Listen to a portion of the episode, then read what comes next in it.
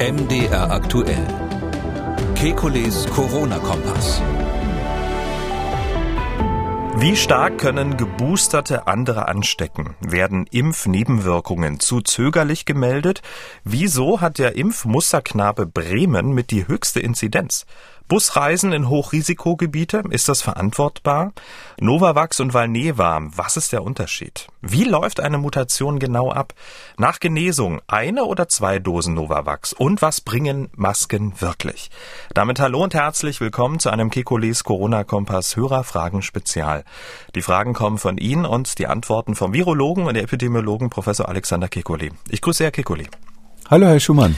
Wir haben eine Mail bekommen, sehr geehrter Herr Professor Kekulé. Im Moment gilt ja zum Beispiel in der Gastronomie 2G+, wobei Geboosterte von der Testpflicht ausgeschlossen sind. Mir ist völlig klar, dass auch Geboosterte infektiös sein können. Weiß man denn schon, wie sich das Infektionsrisiko unter ausschließlich Geboosterten bei Omikron verhält? Viele Grüße. Und da gibt's noch keine Daten zu. Ähm, aber es ist sicher, dass ähm, die Infektionsgefahr höher ist als bei Delta. Das ist ganz klar. Und bei Delta war es ja auch schon so, dass Geimpfte auf jeden Fall noch ansteckend sein können. Und ähm, dass wir wissen, dass die Boosterung die Ansteckungsfähigkeit herabsetzt. Also das ist relativ klar, sowohl aus, ähm, sage ich mal, Labordaten als auch aus epidemiologischen Daten.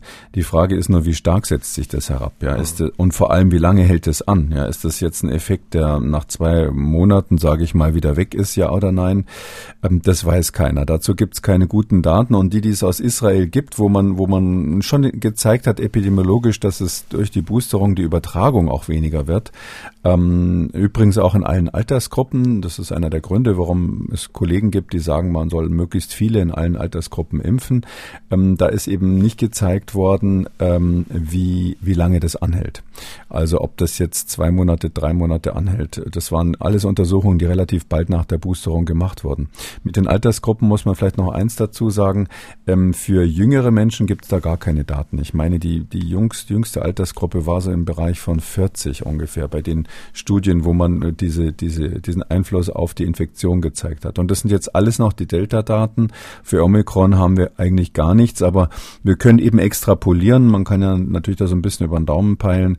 Ähm, da die Immunität wesentlich schlechter ist, wird auch der Effekt der Boosterimpfung deutlich schlechter sein, aber nicht null, sondern es wird irgendeinen Effekt haben. Hm, die Frage ist ja, weil die Politik hat ja den Anreiz gesetzt, äh, die Geboosterten von der Testpflicht ähm, auszunehmen, ob die Geboosterten dadurch möglicherweise auch eine Gefahr für sich und andere dann auch darstellen, wenn sie jetzt in der Kneipe, in ihrer Lieblingskneipe unterwegs ja, sind. Also man darf als Geboosterter, eben weil die Daten fehlen, nicht davon ausgehen, bloß weil die Politik hier eine Ausnahme gemacht hat, bin ich sozusagen ungefährlich, ähm, sondern das hat die Politik ohne wissenschaftliche Daten gemacht. Ähm, das, die Begründung, die Begründungen werden ja leider nicht so, sage ich mal, transparent kommuniziert, wie ich mir das immer so wünsche. Aber wenn man jetzt Kaffeesatzlesen macht, darf man wahrscheinlich schon annehmen, dass der Hauptgrund ist, dass man Anreiz geben wollte, dass man einfach sagen wollte, wenn ihr euch boostern lasst, kriegt ihr dieses Goodie, dass ihr den Test nicht mehr machen wollt, müsst. Ähm, vielleicht auch aus einer anderen Überlegung, ähm, die Tests werden ja knapp. Ich glaube, das hat die Politik inzwischen auch ähm, auf dem Schirm. Und ähm, dann spart man sich natürlich ein paar Tests, wenn man die Geboosterten nicht mehr extra machen muss. Diese Dame hat angerufen. Sie schildert eine Beobachtung, die sie gemacht hat. Und zwar ähm, ist mir aufgefallen, dass ja die Nebenwirkungen bei den Impfstoffen zum Beispiel in Ländern wie Belgien oder Dänemark doch weitaus ähm, öfter angegeben werden beziehungsweise höher ausfallen ähm, als in Deutschland oder zum Beispiel Schweden äh, oder vielleicht auch England. Da wollte ich mal fragen, ähm, womit das was zu tun hat. Ähm, haben die einfach ein besseres ähm, ja, Datensystem oder sind die besser aufgeklärt? Ähm, mir ist zum Beispiel aufgefallen, manchmal im Bekanntenkreis, ähm, dass zum Beispiel sowas wie eine Gürtelrose dann erst drei Monate später auftauchte und man das dann gar nicht mehr ans Paul-Ehrlich-Institut gemeldet hat, weil man das gar nicht mehr im Zusammenhang mit der Impfung äh, betrachtet hat. Ähm, ja, danke für die Antwort. Tschüss. Ja, man muss ja auch ja. dazu sagen, es kann ja auch jeder selber melden. Ne? Also da muss man jetzt nicht auf den Arzt warten. Ja, natürlich, das kann man selber machen, aber ich finde eigentlich, das ist die Aufgabe des Arztes. Also wenn jemand schon beim Arzt war, sollte das der Arzt machen. Ähm, da müsste man eigentlich davon ausgehen, dass der das von sich aus macht, auch ohne vielleicht dem Patienten das jetzt jedes Mal mitzuteilen. Ähm, diese Eigenmeldungen, die gehen ja eher für den Fall, dass jemand was feststellt, ohne dass er einen Arzt gesehen hat. Ja, also das ist ein Phänomen, das haben wir bei Impfstoffen schon in, in, in anderen Situationen gehabt. Ähm, die skandinavischen Länder insgesamt insbesondere, äh, die ähm, gucken da scheinbar besonders genau hin. Ich habe gar nicht so den Eindruck, dass das so die Impfskeptiker sind oder so, sondern die haben einfach, das ist in der Tat so ein sehr gründliches System, wo einfach alles, was irgendwie nach Nebenwirkung, möglicher Nebenwirkung, muss man ja sagen, riecht, ähm, quasi gemeldet wird. Ich finde das auch richtig. Also ich finde, es muss sozusagen ein ganz feiner Rechen sein, mit dem man alle möglichen assoziierten merkwürdigen Ereignisse erstmal sammelt. Ähm, das Aussortieren ist hinterher Sache der Behörden, die dafür zuständig sind. Die, natürlich sortieren die dann das meiste als nicht assoziiert aus. Also in der Tat, da können wir noch mehr machen. Ähm, das, das, das ist sicherlich in den Ländern, da können wir von den skandinavischen Ländern lernen. Bei Belgien muss ich jetzt ganz ehrlich sagen, da weiß ich es nicht genau. Also ich habe jetzt nicht jedes Land so auf dem Schirm, ob jetzt die Belgier das äh, so ähnlich machen wie die Skandinavier, das wäre mir jetzt neu, aber kann durchaus sein. Und dann ist ja noch mal eine zweite Frage, die eigentlich damit jetzt so unmittelbar nichts zu tun hat, äh, mit drinnen. Das ist die Frage äh, am Beispiel der Gürtelrose, wie, wie, wie nah an, den, äh, an der Impfung muss eigentlich ein Ereignis dran sein, damit es noch als möglicherweise assoziiert gilt. Ich finde, auch hier sollte man sehr großzügig sein und nicht irgendwie von vornherein sagen, weil es zwei Monate später war oder ähnliches, kann es nicht mehr damit zusammenhängen. Ähm, ich weiß aber, dass dieser, diese Fehlannahme bei ganz vielen Ärzten, die jetzt nicht so spezialisiert sind auf das Thema, im Kopf drinnen ist. Das liegt unter anderem daran, dass natürlich Menschen, die den Impfstoff verteidigen, dann sagen, ja, das ist doch nach zwei Monaten ist von der RNA nichts mehr drinnen im Körper und das ist verschwunden. Ähm, das stimmt auch zunächst mal. Also zumindest soweit man das untersucht hat, das ist ja nicht ganz vollständig. Wir hatten auch schon mal darüber gesprochen, dass die sogenannten pharmakokinetischen Daten eben nicht ganz, der komplette Datensatz nicht vorgelegt werden musste bei diesen Impfstoffen. Aber ähm, es ist trotzdem so, dass natürlich, wenn der Arzt so glaubt, das kann nicht mehr sein, aus welchen Informationen auch immer, dass er dann dem Patienten das Gleiche natürlich sagt. Da müssen wir aber hier wirklich sagen, hm, wir kennen die Wirkmechanismen nicht so genau. Ähm, wir haben schon so ein paar Dinge, die überraschend sind, ja, wie zum Beispiel diese späten, späten Hautreaktionen an der Einstichstelle bei den RNA-Impfstoffen. Das sind keine schlimmen äh, Reaktionen, aber die hat es vorher nie gegeben und das ist ganz untypisch. Und deshalb meine ich, muss man schon für alle Optionen erstmal offen sein, damit man an der Stelle nichts übersieht. Ich will aber vielleicht das eine noch sagen, weil das klingt dann so bedrohlich bedrohlich, wenn, wenn ein Virologe sowas ansagt. Es ist natürlich schon so, ähm, also dass wir jetzt häufige Nebenwirkungen, auch wenn sie später kommen, auch wenn sie vielleicht oft dann nicht gemeldet werden, sondern nur ausnahmsweise gemeldet werden, dass wir häufige Nebenwirkungen übersehen haben, ist extrem unwahrscheinlich, weil einfach selbst wenn sie ein schlechtes Meldesystem hätten, wäre es so, dass irgendwann früher oder später diese exotischeren Nebenwirkungen dann auch mal aufschlagen. Und ich bin da nach wie vor ähm, sehr überzeugt, dass das Paul-Ehrlich-Institut in Deutschland eine gründliche Arbeit macht. Ähm, und ähm, deshalb äh, glaube ich nicht, dass es jetzt irgendwas Exotisches gibt, was nicht gesehen wird, weil die Ärzte das unter den Tisch fallen lassen. Hm. Und dieses ähm, Dokument zur Selbstmeldung von Nebenwirkungen können wir ja mal verlinken hier in der Schriftversion dieses Podcasts. Und ähm, aber gerade bei der Meldung von Impfnebenwirkungen ist ja der Zeitraum dann wichtig. Also wenn ähm, ja viele melden, stellt man ja dann früher fest, ähm, was dann tatsächlich auch passiert ist. Beispiel Skandinavien war es ja auch so mit AstraZeneca und den Hirnvenenthrombosen, ähm, weil dort einfach ähm, ja auch schnell und äh, gründlich dann auch äh, erhoben wurde. Von da kamen ja dann die ersten Hinweise. Ja, also das waren ja schwere Nebenwirkungen. Ähm, und da muss man schon sagen, gut, wenn Sie jetzt das, da legen Sie den Finger in die Wunde. Ähm, da war es ja in der Tat so bei AstraZeneca, ähm, dass sage ich jetzt nur noch mal so zur Erinnerung, ich wirklich damals auf weiter Flur einsam, der einsame Einzige war, der gesagt hat, Achtung, das ist wahrscheinlich eine Nebenwirkung, da müssen wir was tun. Ähm, äh, in Deutschland hat man sich zuerst mal dagegen gestellt, die EMA hat sich dagegen gestellt, dann kamen die Daten aus Skandinavien und das war dann äh, so ein, so ein, sag ich mal, so eine Verzögerung, würde ich sagen, von zwei Wochen höchstens, mhm. ja, in der Größenordnung. Jetzt können Sie natürlich sagen, gut, in den zwei Wochen sind ja auch Menschen gestorben oder zumindest geimpft worden, die dann später gestorben sind. Ähm, ja, also äh, das ist aber dann letztlich, sage ich mal, bundesweit, äh, ich schätze mal höchstens eine Handvoll Todesfälle, die da verursacht wurden. Das ist jetzt epidemiologisch, ähm, muss man einfach sagen, wenn man so eine Notfallsituation hat von einer Pandemie, wo einfach man einfach sagt, also wir können nur mit diesem Impfstoff uns hier alle retten als Bevölkerung, dann nimmt man diese einzelnen, sage ich mal, Todesfälle, so brutal muss man sagen, als Gesellschaft letztlich in Kauf. Die Politik nimmt es in Kauf. Das ist natürlich für diejenigen, die es dann betroffen hat und deren Familien, ist es natürlich fürchterlich. Ja, und das ist äh, so ähnlich erinnert mich ein bisschen an die Situation, wenn Sie dran denken, die ersten Impfstoffe gegen Kinderlähmung, die haben natürlich äh, viele, viele Menschenleben gerettet. Ja, das ist eine ganz fürchterliche Erkrankung. Man kann fast sagen, viel schlimmer als Covid. Ähm, und durch die, durch die Impfstoffe in den USA sind wirklich, ich weiß nicht wie viele, aber Hunderttausende auf jeden Fall von der Krankheit gerettet worden. Aber ja, auf der gleichen, auf der anderen Seite gab es am Anfang Probleme bei der Herstellung und es gab Tote. Ja, es gab Menschen, die einfach an dieser Impfung gestorben sind. Und das ist so die Geschichte der Medizin. Ja, wenn Sie sich irgendwo operieren lassen, haben Sie natürlich auch ein Risiko, dass Sie bei einer ganz harmlosen Operation tot auf dem Tisch bleiben. Das, das passiert manchmal. Und ähm, darum muss man sagen, als Arzt ist man an solche, sage ich mal, Überlegungen ein bisschen gewöhnt. Da wird man vielleicht fast ein bisschen abgebrüht.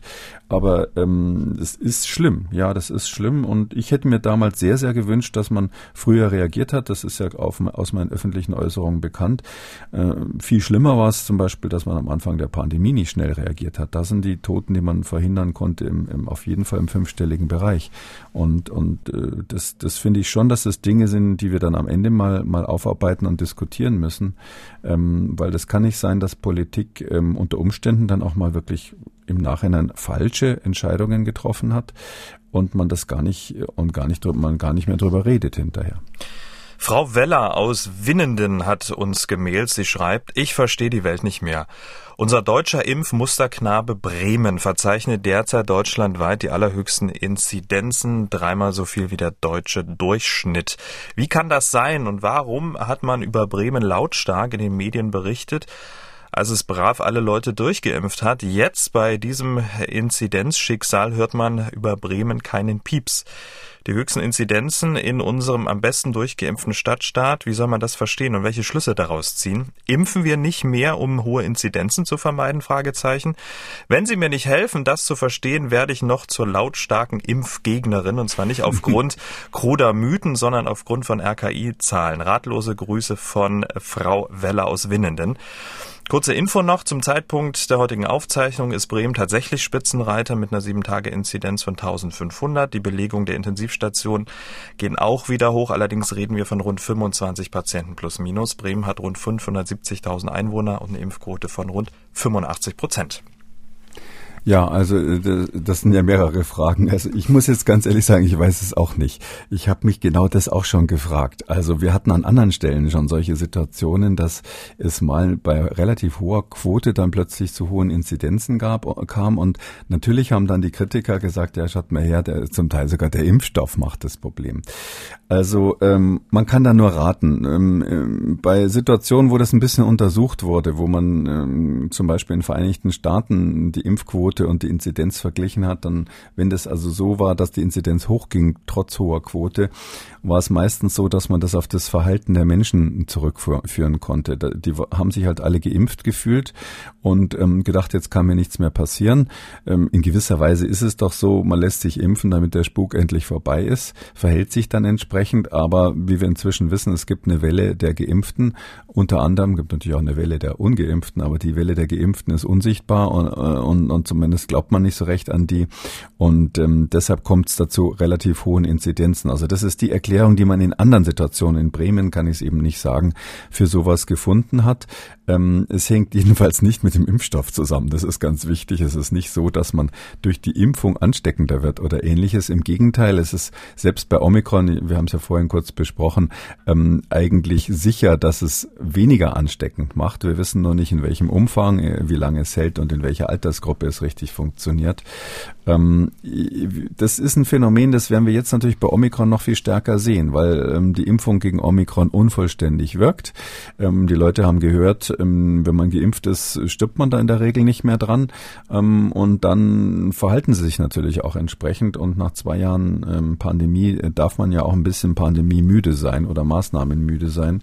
Und ich glaube, dieses Gesamtpaket wird dazu führen, dass wir häufiger Orte in Zukunft haben, die sozusagen nach dem Bremen-Modell trotz guter Impfquote ähm, dann ähm, eine hohe Inzidenz haben. Da wird es letztlich darauf ankommen, wie hoch sind die Belastungen im Krankenhaus, wie gehen die Krankenhäuser damit um. Ob wir Frau Weller jetzt ähm, abgehalten haben, Impfgegnerin zu werden?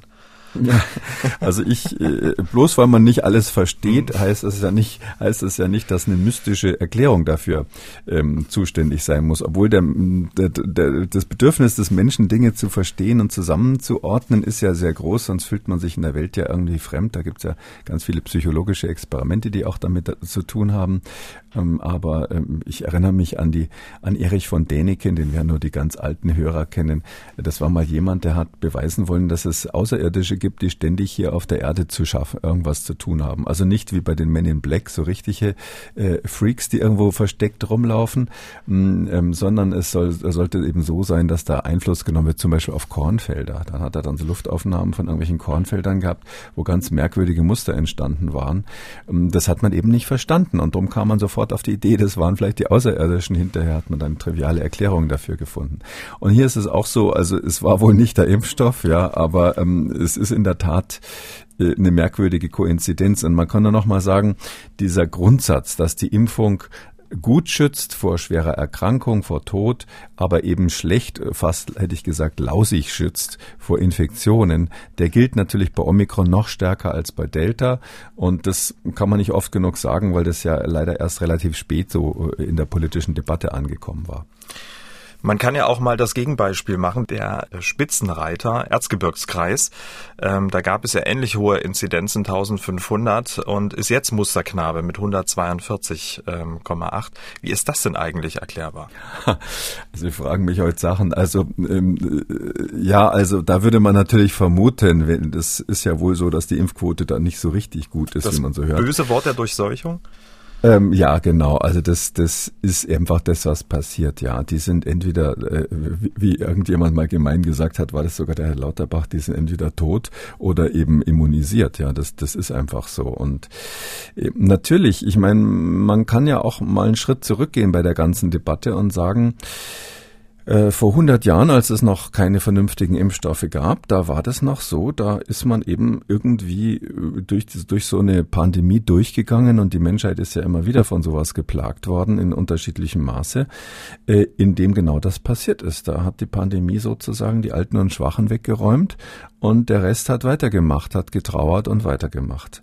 Ähm, das ist aber eben seit langer Zeit nicht mehr unsere Kultur. Also wir sind nicht so. Es gibt ja Völker auf der Erde, die durchaus auch so denken, vielleicht weil sie auch nicht so medizinische Möglichkeiten haben. Aber ich war ja früher Notarzt und da, wenn man da mitkriegt, was da zum Teil gemacht wird, um einen zu retten, ja, irgendeiner hat sich total die Kante gegeben, ist völlig betrunken, möglicherweise sogar in suizidaler Absicht irgendwo in den schwersten Unfall verwickelt worden, hat noch andere damit zu Tode gebracht, wird dann mit dem Hubschrauber geflogen und man macht irgendwie zwei Wochen lang rum mit einer Operation nach dem anderen und bringt alles auf, was die Medizin hat, um dieses eine Menschenleben zu retten. Ähm, und zwar völlig egal, ob der Vorerkrankungen hatte, völlig egal, ob der jung oder alt war. Das ist unsere Kultur. Ja, das machen wir so, weil wir einfach jedes einzelne Individuum versuchen, mit allen Mitteln zu schützen.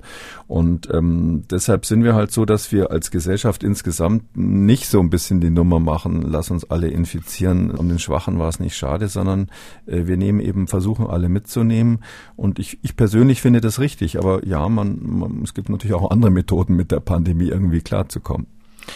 Wir bleiben in Sachsen. Diese Hörerin aus Leipzig hat angerufen. Sie hatte eine Reise Ende Januar an die polnische Ostsee gebucht. Nun ihre Frage. Ich habe eine Reise gebucht Ende Januar bis zum 11. Februar an die polnische Ostsee.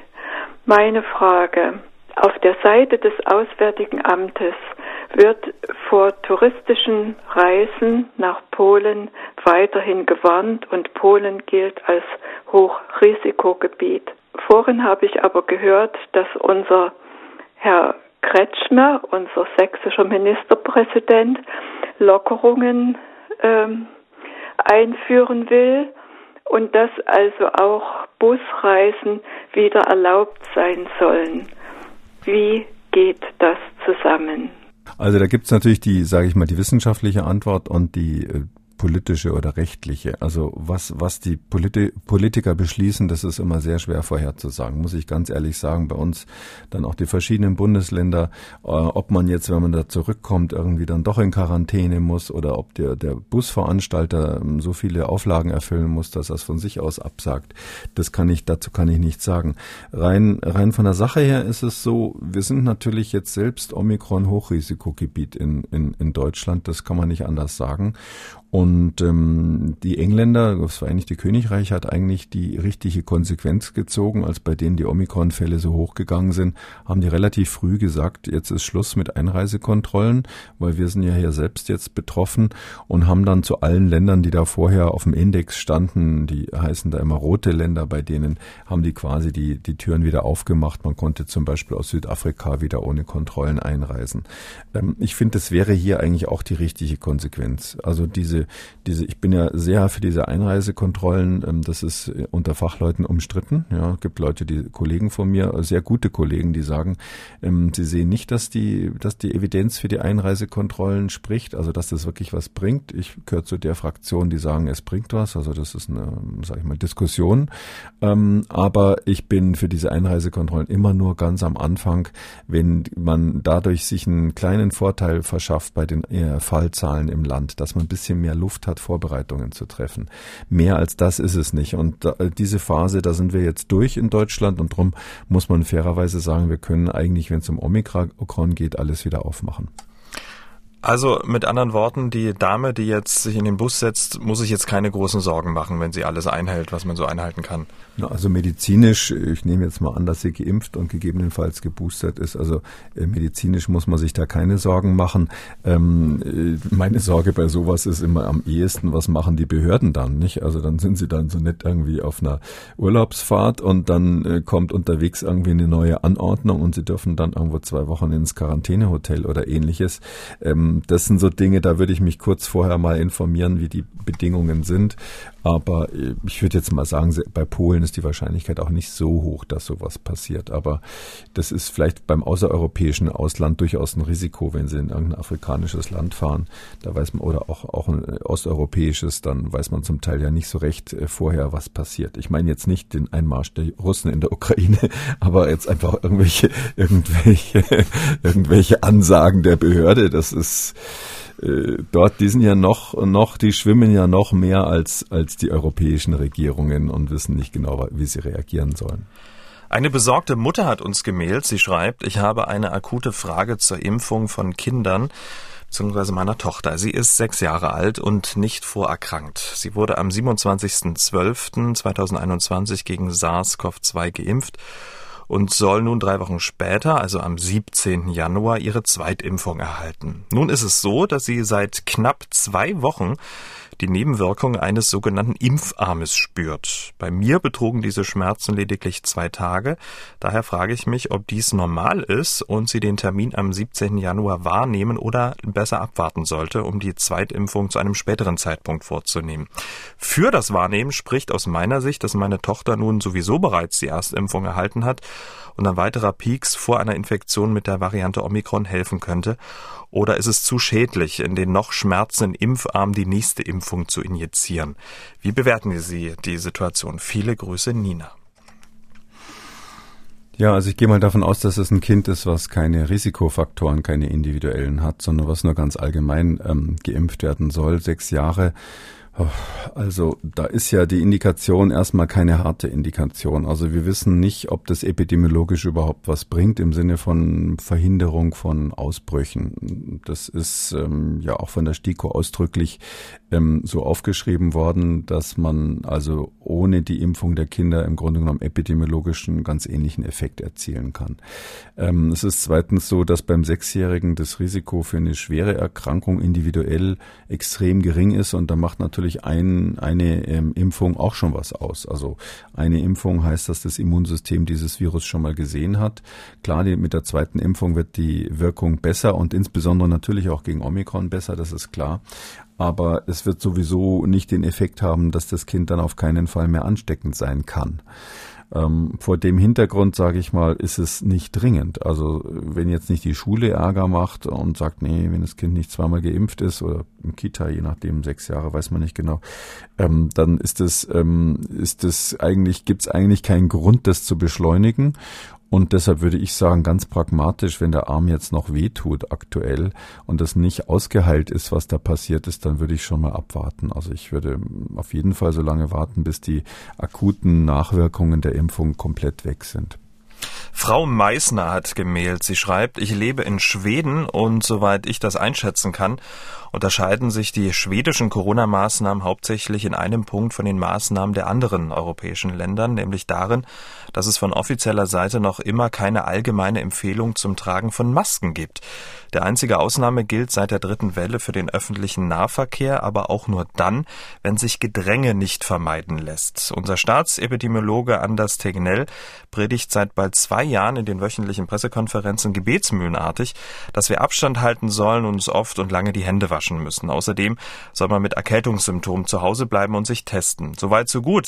Wenn es allerdings um das Tragen von Masken geht, vertritt die schwedische Gesundheitsbehörde seit Beginn der Pandemie eisern die Ansicht, dass es keine überzeugenden Studien gibt, die zeigen, dass das Tragen von Masken einen relevanten Effekt auf die Verbreitung von SARS-CoV-2 hat. Deswegen würde mich Folgendes interessieren. Stimmt es, dass es kaum Studien gibt, die die Wirksamkeit von äh, Mundschutz belegen? Und wie kann es sein, dass ein einziges Land in Europa eine so abweichende Ansicht vertritt? Viele Grüße. Also ich kenne diese ab, äh, abweichende Ansicht, das ist tatsächlich der Anders Teniel, der genau das ähm, sagt. Ähm, das kann ich nicht wirklich verstehen. Also der hat so seine eigene, an, an manchen Stellen so seine eigenen Ideen. Das ist ja auch ein Epidemiologe so von, von, von einem sehr eigenen Schlag. Der war ja schon im Ruhestand, ist dann wieder zurückgekommen, um hier in der Pandemie ähm, wieder tätig zu sein, hat sich sein Leben lang mit solchen Themen beschäftigt. Er war auch schon vorher in der Szene bekannt. Ähm, drum ist es grundsätzlich mal der richtige Mann. An der Stelle mit den Masken, ähm, das ist ja, äh, da gab es am Anfang die Diskussion. Ja, da ist ja wahrscheinlich bekannt, dass ich sogar eine Aktion, äh, Initiative damals gestartet habe, kein Held ohne Maske, weil es äh, einfach so war, dass weder die Politik noch äh, viele wissenschaftliche Kollegen noch irgendjemand eingesehen hat, dass diese Masken wichtig sind. Aus meiner Sicht ist es so, dass es sowohl epidemiologische Daten gibt, die ganz klar zeigen, dass die Länder, die die Masken eingeführt haben, immer dann, wenn sie eingeführt wurden, bessere, äh, weniger Durchseuchung hatten, dass die Inzidenz runterging. Es gibt auch wirklich inzwischen massenweise Daten, die belegen, dass man eben die Aerosole damit bremsen kann. Am Anfang war die Diskussion, schütze ich nur die anderen? anderen oder wie, wie stark schütze ich mich selber? Dass man sich selber ein bisschen mit den Masken schützt, war klar, aber ist das ein Effekt, der relevant ist, wenn man nur so eine einfache OP-Maske aufhat und keine FFP?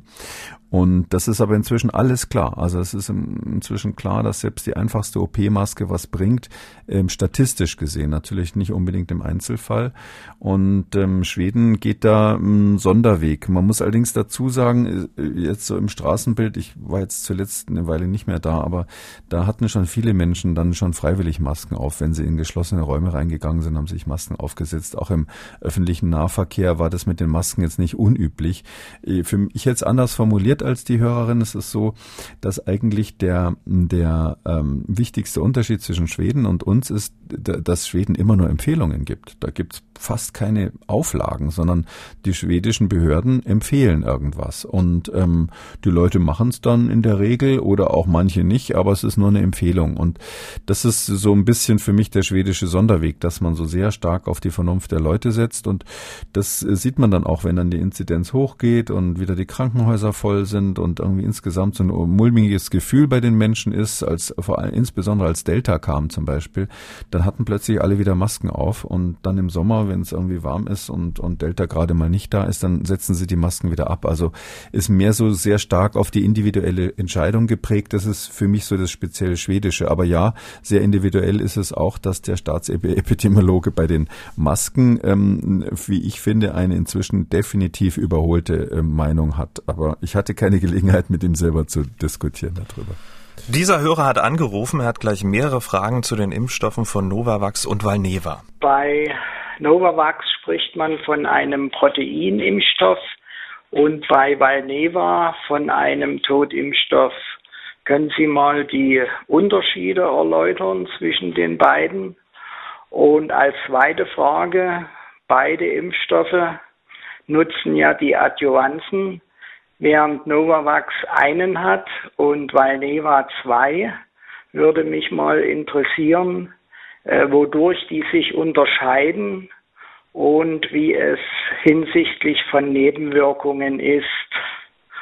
Und interessieren würde mich auch, mit welchen von beiden würden Sie sich impfen lassen? Danke für die Antwort.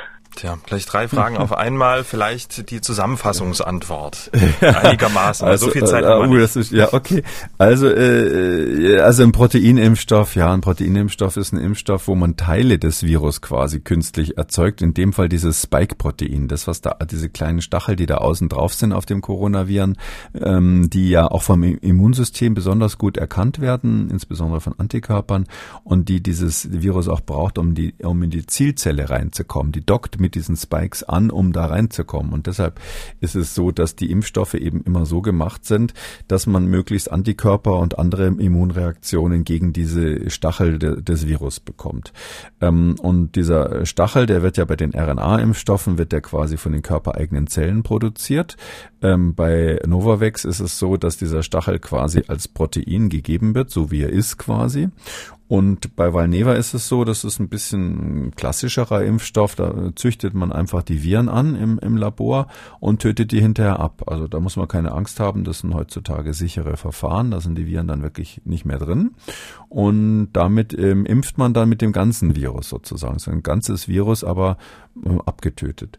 Mm, und der Unterschied ist, dass die, diese Proteine ähm, insbesondere, ähm, die brauchen ein relativ starkes Adjuvans, weil wenn da nur so ein Protein rumschwimmt, dann ist der Organismus jetzt nicht geneigt, irgendwie mit allen Waffen da drauf zu, äh, zuzugehen, sondern den muss man ein bisschen anlocken, dass der quasi, äh, dass der da quasi ähm, dann auch ähm, richtig zuschlägt gegen dieses winzige Protein, was da rumschwimmt. Und darum sind die Adjuvantien insbesondere bei den Proteinimpfstoffen wichtig. Ähm, man kann, beide Adjuvantien sind vorher schon erprobt worden. Das sind jetzt keine, die jetzt komplett neu wären oder sowas. Ähm, man kann nicht vorhersagen, wie der wirkliche fertige Impfstoff, wie stark der Unterschied der Nebenwirkungen der Adjuvantien sein wird, also diese Wirkverstärker, ähm, weil das kommt wirklich auf die einzelne Formulierung an, was da sonst noch an Begleitstoffen dabei ist, wie viel von dem Adjuvans dann letztlich drinnen ist. Das sind dann die Ergebnisse der klinischen Studien, die man da miteinander vergleichen muss. Aber man kann so ganz grob sein, das ist so eins, wo bei den Impfstoffstudien immer ganz genau hingeschaut wird, wie stark ist die Reaktogenität, also Schwellung, Rötung, Schmerzen an der Einstichstelle und ähnliches oder auch Allgemeinsymptome.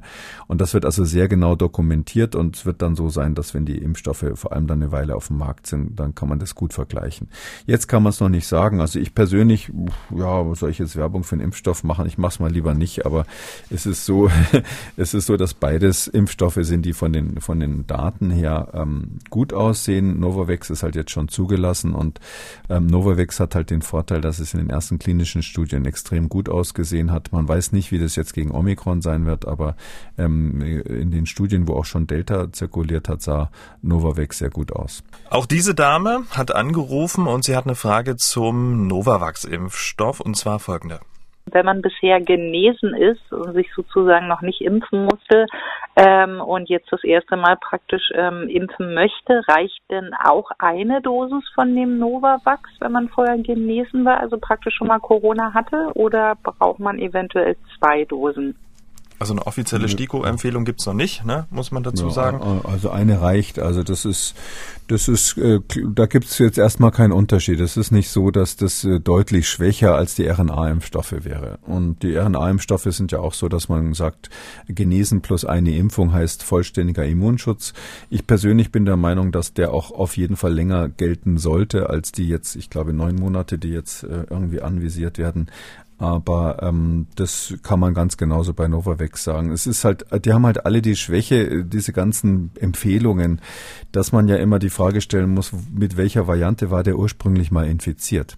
Also dass die, dass die Impfstoffe alle gegen den Wuhan-Typ gehen, das ist, glaube ich, inzwischen bekannt. Also das ist, wenn man so will, quasi ein Oldtimer.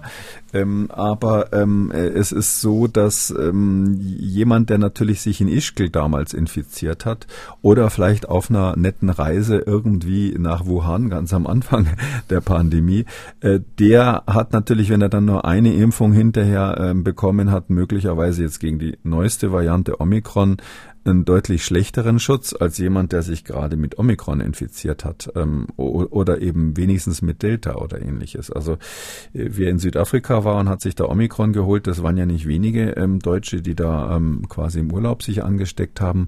Wenn der hinterher noch einmal geimpft ist, also der muss jetzt dann vom, vor Omikron keine Sorge mehr haben. Dieser Herr hat angerufen, er hat eine Frage zur Reihenfolge der Virusvarianten. Wir hatten Alpha, Beta, Gamma und Delta und jetzt bekommen wir Omikron. Äh, Omikron kommt aber gar nicht nach Delta. Was ist mit Eta, Epsilon, äh, Mu und so weiter? Gab es die und wir haben nichts davon erfahren? Oder warum heißt die jetzt Omikron? Ähm, ja, die Reihenfolge ist äh, tatsächlich so, dass die WHO irgendwann, die Weltgesundheitsorganisation, irgendwann den Varianten, die eben Varianten von möglichem äh, Gefahrenpotenzial sind, also die heißen dann Variants of Concern, also besorgniserregende Varianten, ähm, da, äh, denen geben die eben aus, sage ich mal, eher so Kommunikationsgründen diese griechischen Namen, griechischen Buchstaben. Und da hat es in der Tat alle gegeben. Also die sind bis auf, meines Wissens, bis auf zwei Ausnahmen sind die alle vergeben worden und wir haben es schon bis Omikron geschafft. Ich weiß gar nicht, das ist ja das kleine O im, im Griechischen, ich weiß gar nicht, 15., 16. Buchstabe ungefähr. Also bald ist Schluss mit dem griechischen Alphabet. Ich weiß nur, dass zwischendurch das, ähm, äh, was, was nicht genommen wurde, ist das Chi, weil, weil man gesagt hat, das wird im Englischen genauso ausgesprochen wie der Name des chinesischen Staatspräsidenten ähm, und auch viele anderer Chinesen. Ist ja nicht der einzige, der so heißt, da gibt es sicher einige. Und dann hat man vorher äh, das äh, Nü nicht genommen, weil das im Englischen so ausgesprochen wird wie, wie, wie neu, wie new. Also die sprechen das so ähnlich aus wie new. Und wegen der englischen Aussprache muss man letztlich sagen, gab es diese Verwechslungsmöglichkeit mit dem einen Wort, was ein bisschen komisch ist. Das wollte man nicht, dass das das neu, die neue Variante ist.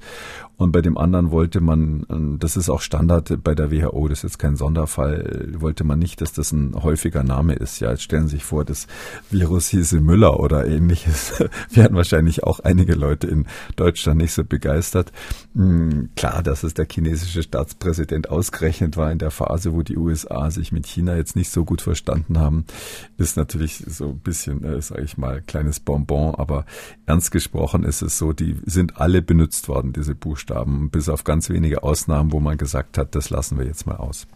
Und es ist ja so, genau, diese, diese Varianten gab es bis auf ähm, sozusagen die Namen, die jetzt nicht verwendet wurden. Und Mü gab es ja auch und hatte ja auch das Potenzial, auch noch ein bisschen, ich sag mal, prominenter zu werden, hat es dann aber nicht geschafft.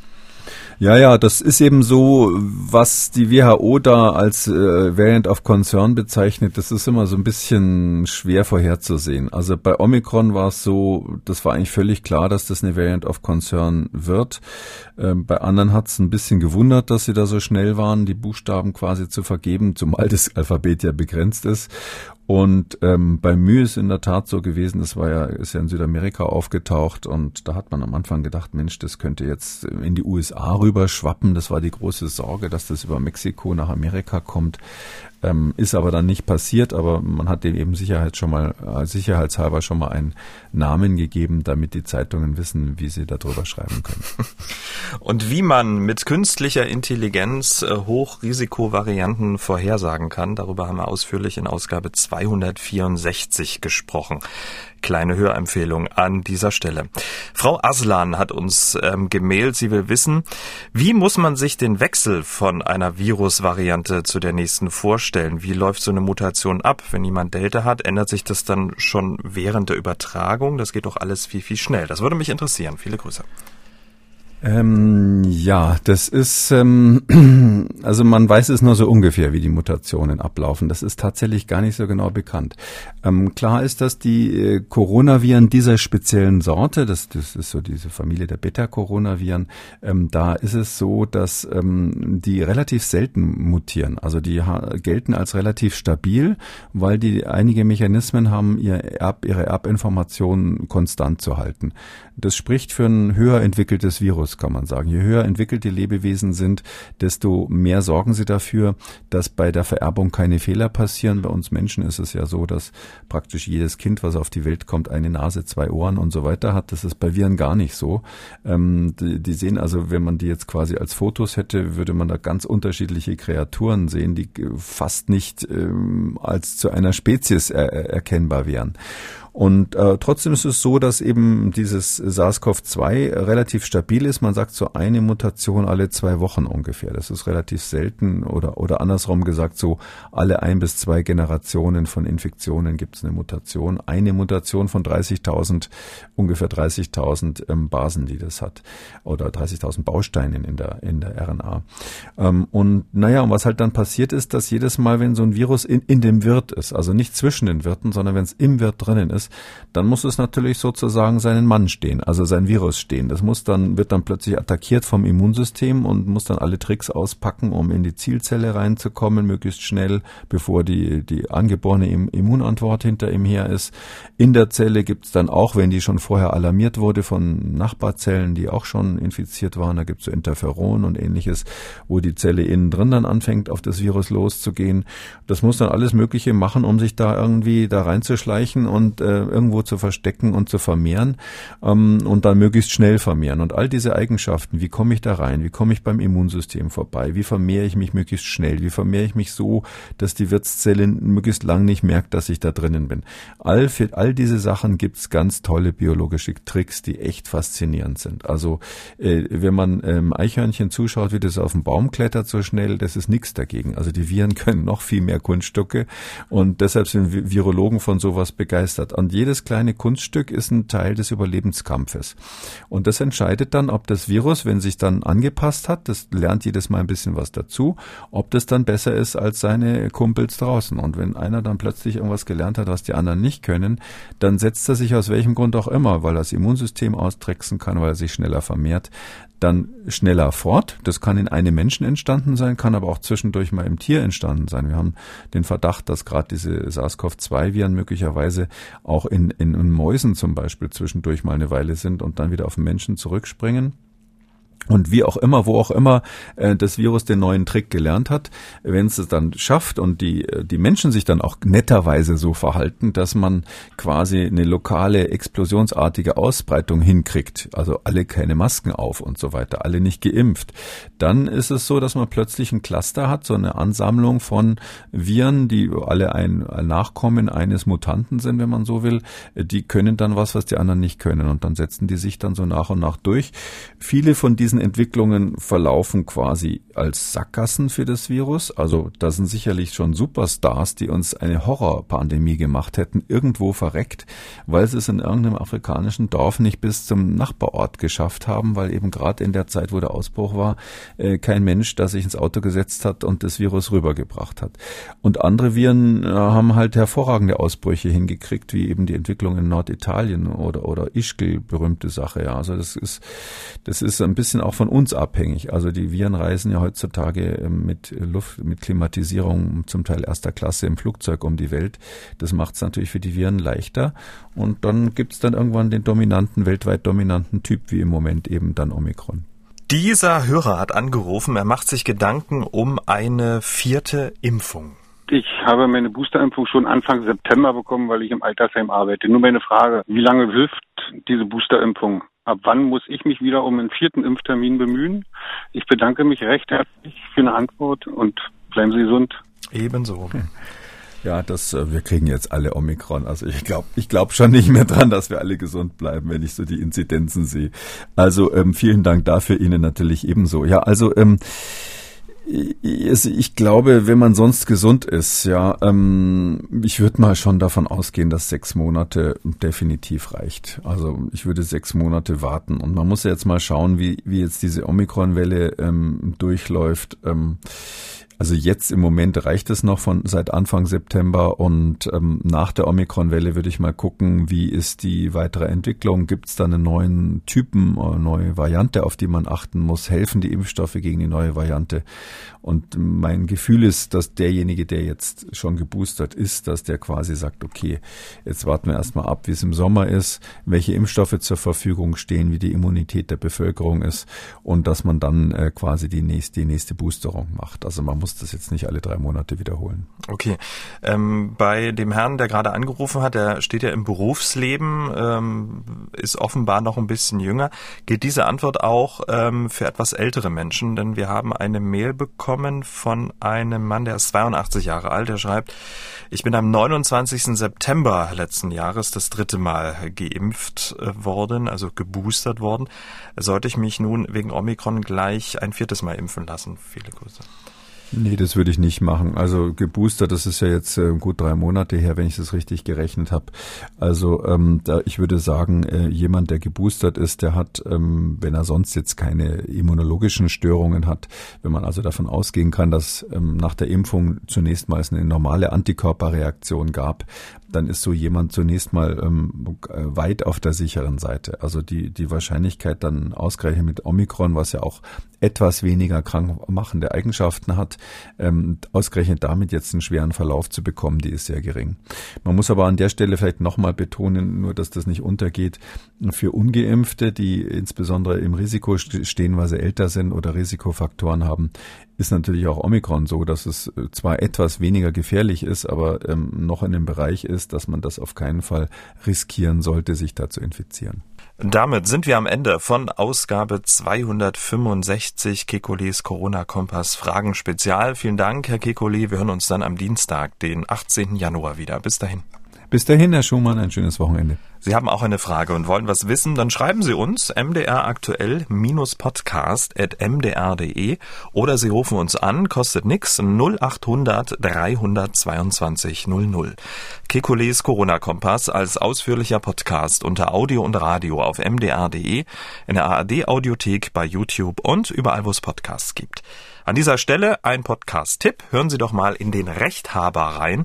Der Podcast für Ihre juristischen Alltagsfragen. Und in der aktuellen Folge geht es unter anderem um die explodierenden Strompreise und mit welchen Tricks manche Stromanbieter da agieren. Der Rechthaber. Überall, wo es Podcasts gibt.